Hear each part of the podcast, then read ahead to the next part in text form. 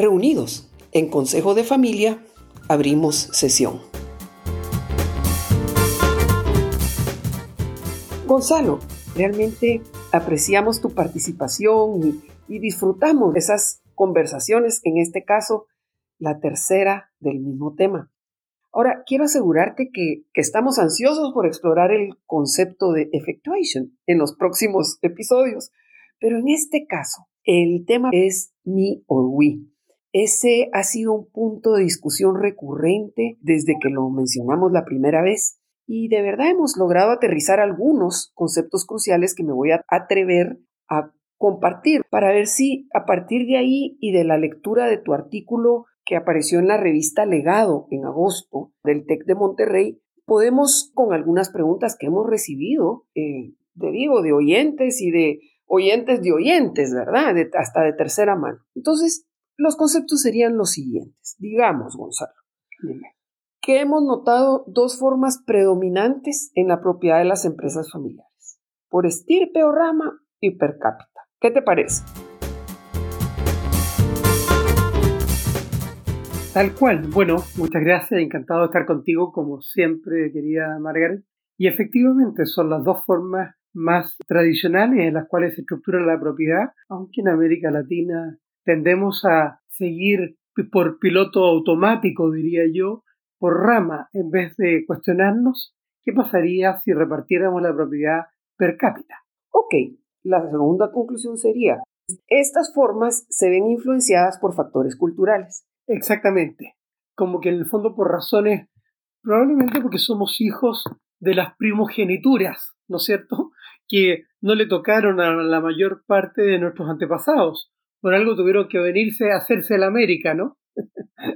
en vez de quedarse en Europa, pero sin embargo enmarca mucho a las familias y eso es lo que ha terminado instalándose automáticamente por un lado uno y en segundo por razones tributarias que tiene que ver con repartir la propiedad entre varios y así eh, aliviar la carga, ¿no? Entonces vamos con la tercera. Estas preferencias surgen en su mayoría desde la primera herencia, de la generación fundadora a la siguiente. A medida que avanzamos a la segunda o tercera generación, la distribución de la propiedad empieza a afectar la gobernanza, especialmente en la toma de decisiones. Es exactamente así. De la primera a la segunda generación, bueno, es normal, los hijos e hijas son hijos y punto, ¿no? Y por lo tanto la propiedad llega directo. Sin embargo, como dice el viejo proverbio árabe, yo contra mi hermano, mi hermano y yo contra mis primos, mis primos y mi hermano contra el otro clan o la otra tribu o lo que fuera, o mi pueblo contra el otro, que hacen que en definitiva yo quiera mantener a mis pollos amarrados de manera que sean más fuertes. Pero con eso que a veces responde más a mi ego, muchas veces se pierde aspectos que son muy clave para la buena profesionalización. Mejor eh, asegurémonos que estén los mejores, de manera que el negocio sea liderado por los más apropiados, los más disciplinados, los más preparados y, los más responsables, esa buena accountability al, al resto de la familia, en vez de intentar simplemente mantener parcelas de poder que pueden ser nefastas para el negocio, ¿no te parece? Estamos de acuerdo, Gonzalo. Entonces vamos a la cuarta y última y aquí la pregunta. En realidad estamos recomendando que consideren la herencia con un enfoque más de gobernanza que de propiedad. Tal cual, yo diría que esa es la diferencia fundamental. Nosotros tenemos que recordar que hay tres niveles que son los más importantes. El de la propiedad, el de la gobernanza y el del liderazgo, llamémosle de esa forma, al liderazgo ejecutivo, ¿no? Cuando uno piensa en términos de, de la gobernanza, la gobernanza es, es el pivote, es la bisagra clave entre la propiedad y el liderazgo. ¿Por qué? Porque la propiedad pueden ser muchos, pueden ser gente que está lejana a los negocios, que no tiene conocimiento, y el liderazgo requiere gente que esté realmente encima en el day to day. Por lo tanto, la gobernanza ayuda a regular cuánto espacio le doy a la propiedad y cuánto espacio le doy al liderazgo. Justamente es el que faculta cuánto tiene que participar la propiedad y cuánto tiene, cuánta autonomía y cuánta responsabilidad el liderazgo. Entonces, la parte clave de la tercera generación en adelante, principalmente, es cómo articulamos la gobernanza para que no sea un espejo irreflexivo de la propiedad. Que porque somos dueños, tenemos que estar en la gobernanza y por lo tanto tenemos que estar en el liderazgo. Y no solo tenemos que estar en la gobernanza, sino peleando o protegiendo nuestro feudo porque es nuestra rama, ¿verdad? Exactamente, eso es nefasto porque al final se convierte en un territorio de, lucha, de batalla y de poder, luchas de poder, en vez de un espacio de agregación de valor, como debiera ser. Es que no es lo mismo repartir una finca en, en partes iguales y que cada quien haga lo que quiere con eso, que una empresa que requiere ese, ese liderazgo, ese estar juntos, ese tomar buenas decisiones para que la empresa pueda generar valor. No es, no es una plusvalía automática la que va a generar la, la empresa. Entonces, digo, by the book sería fácil entenderlo, pero tú habías mencionado la existencia de construcciones híbridas y me atrevo a preguntarte, ¿esta sería como una vía de transición de una herencia igualitaria a una herencia equitativa. ¿Cuál es la vía?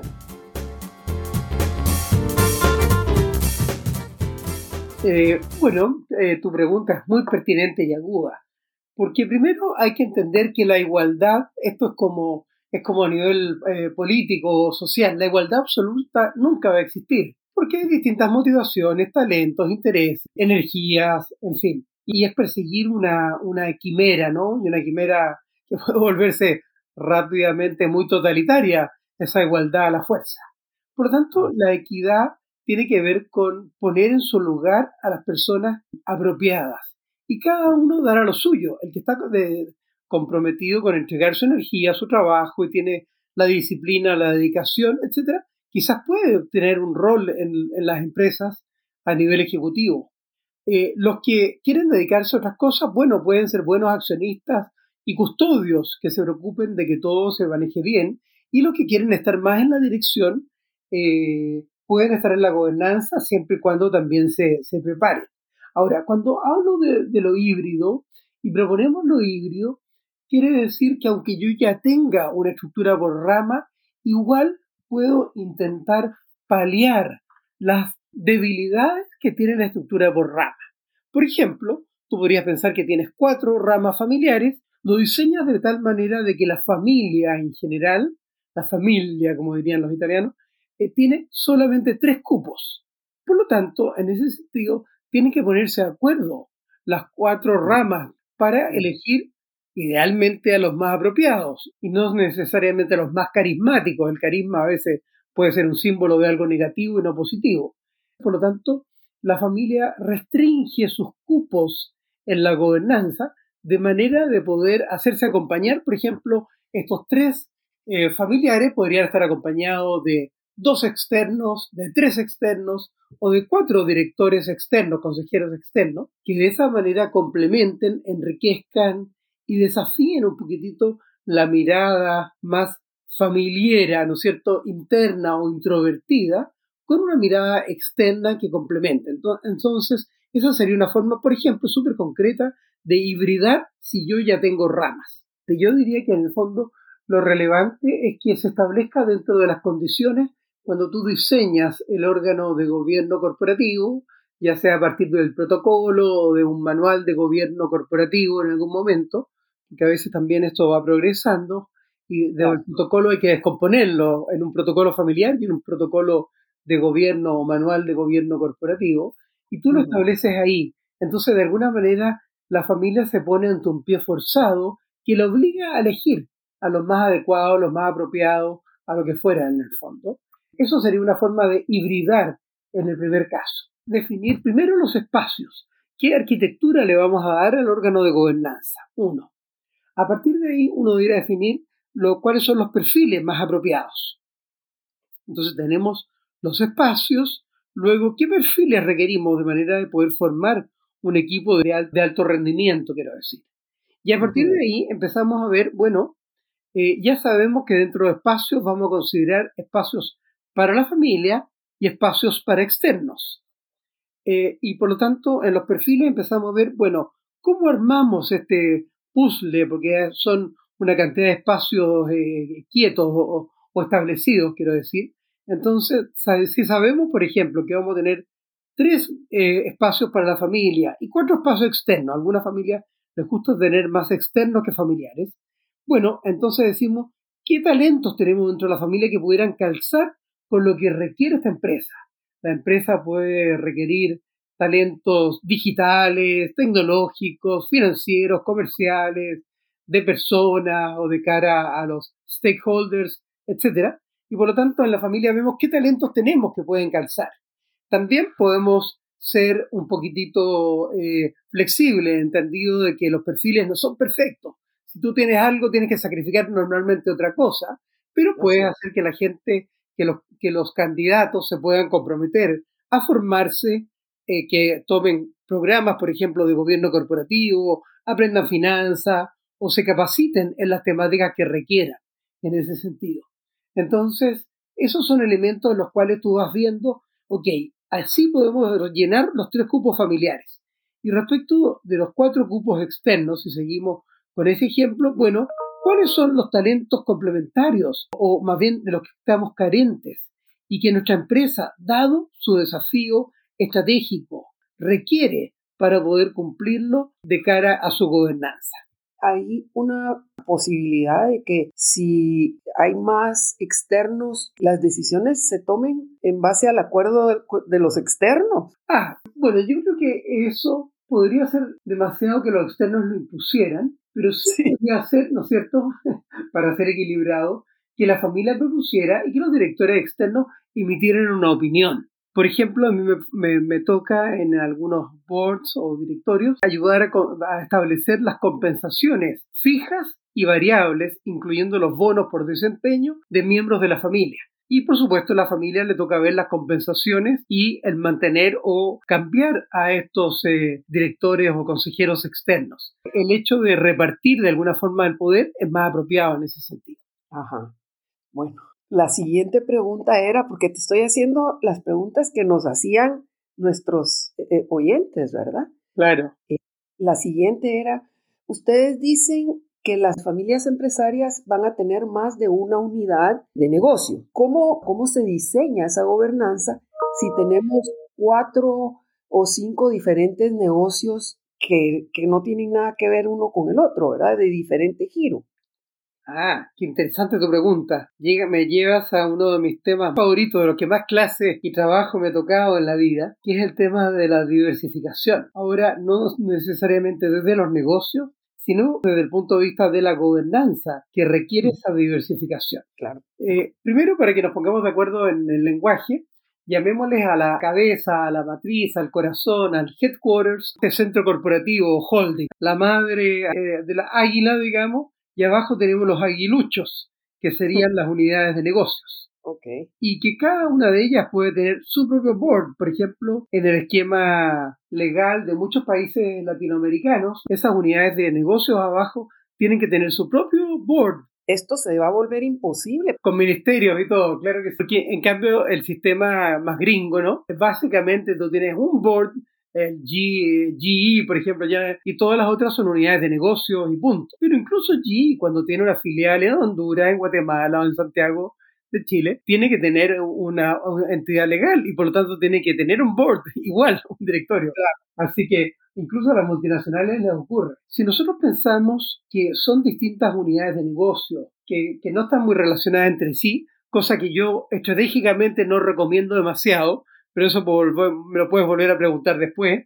Eh, eh, en el fondo, negocios que no tienen nada que ver unos con otros, mm, hay que tener cuidado. Pero podemos comentarlo después. Pero, ¿qué Interesante. sí, ¿qué pasa con el board? Normalmente, primero, es el holding el que nomina a los que van a ser directores, les vamos a llamar, eh, o consejeros, ¿no? Que se van a sentar en los boards de cada unidad de negocio. Estoy pensando en términos jerárquicos. La madre águila, que es el holding, y abajo los directorios de las unidades de negocio, con sus propios gerentes generales, y puede haber un CEO que depende del holding, ¿no? Es el holding el que nomina a los directores de los directorios que están en las unidades de negocio. ¿Y por qué? Porque, porque el holding es el dueño. Puede que la familia sea la dueña última, pero sin embargo, normalmente si existe un holding, ese holding va a ser el hold, el tenedor de acciones, ¿no es cierto?, de las empresas en las cuales la familia participa. Por lo tanto, es el directorio de ese holding el que en rigor nomina a sus directores. Y aquí te voy a agregar una palabrita que a veces a algunos no les gusta mucho, pero que es importante asumirla, que es llamarle directores delegados a los que están sentados en los directorios de las unidades de negocio.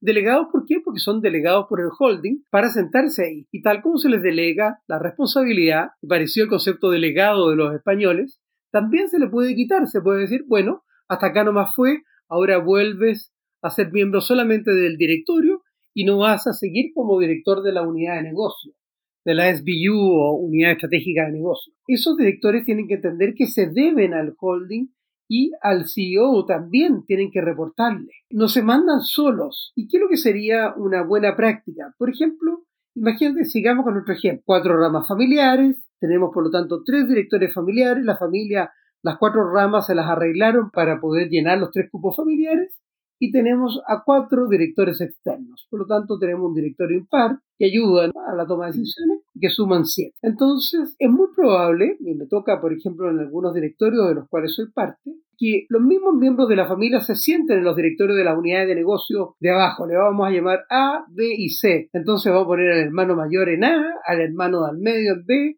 y al hermano menor en C o a la hermana, por supuesto. Esos directores A, B y C son directores delegados que tienen que reportarle al holding y también tienen que reportarle al CEO, que jerárquicamente, estructuralmente está por arriba de ellos y por lo tanto tienen que tener el perfil para sentarse efectivamente en A, en B y en C. Y puede ocurrir, y me pasa, hoy día en la tarde estamos enseñando un caso en el governing de nuestro programa de gobierno de empresas familiares en el que Tú fuiste nuestra distinguida profesora invitada. Estamos contando el caso en que el director A, le vamos a llamar en el fondo de la empresa A, el hermano mayor, dado todos los cambios que habían ocurrido en el directorio de A, dado el cambio de los desafíos del negocio que tenía A, él ya no era tan apropiado como director de esa compañía. Y propuso, exitosamente debo decir, que el CEO del holding entrara él como director en la empresa A en su lugar. Y por lo tanto, ese personaje que es gerente general, ¿no es cierto?, o director general, como le llaman en México, del holding, se sienta como un miembro del directorio o del board de la empresa A. Y ha tenido un impacto extraordinario, tan grande ha tenido en la historia real que, que estamos contando, como caso, que ha sido elegido presidente de la empresa A, que es una compañía gigante, multilatina, etcétera, ¿Por qué? Porque tiene mucho más que aportar y que agregar que los miembros de la familia. Entonces, todos esos elementos son parte de la profesionalización en que la familia no tiene que sentirse dueña de la empresa, sino que tiene que sentir que está al servicio del valor agregado tanto de la empresa A como del holding. Perdona mi discurso tan largo, pero era para explicar bien el caso. No, más bien, muchísimas gracias porque se nos ha alargado y nos has dedicado esos minutos tan valiosos. Ese holding del que estás hablando puede ser un holding virtual o tiene que ser un holding formal con toda la estructura legal. Mira, me tocan los dos casos en que algunas familias en forma tácita. Dicen, vamos a funcionar como holding, aunque la propiedad es directa de las unidades de negocios, de la propiedad de las familias directas, las unidades de negocio que están abajo y el holding no existe legalmente, no importa.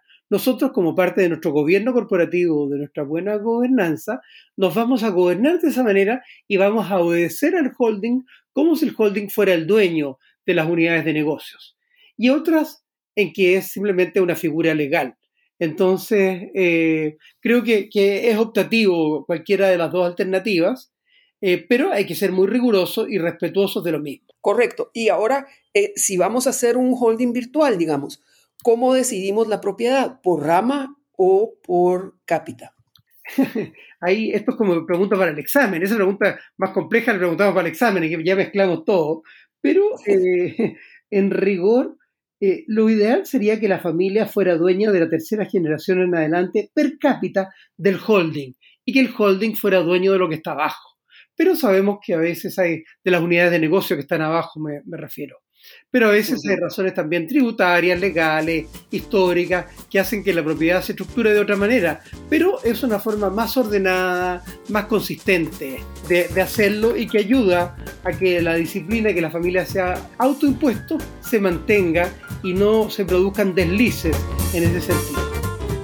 Esto ha sido Consejo de Familia. Ha sido un lujo contar contigo media hora. Muchísimas gracias. Y respondimos todas las preguntas. Yo creo que, bueno, a veces generamos más con las respuestas, ¿verdad? Eh, gracias, Gonzalo. Bueno, agradecerte a ti, a todos los amigos y amigas que nos hacen esas preguntas, porque realmente sus dudas, sus consultas son las que le dan vida a, a nuestro programa, a lo que podemos actuar, porque en vez de hablar de cosas que nosotros creemos, es mucho más relevante escuchar cuáles son las dudas, las inquietudes que tienen y poder aportar un granito de arena. Así que ojalá que surjan muchas otras preguntas y feliz, felices realmente de, de, alargarnos y de aportar a, todos los que nos quieran escuchar y compartir lo que acá eh, aprendemos en conjunto. Gracias, Gonzalo.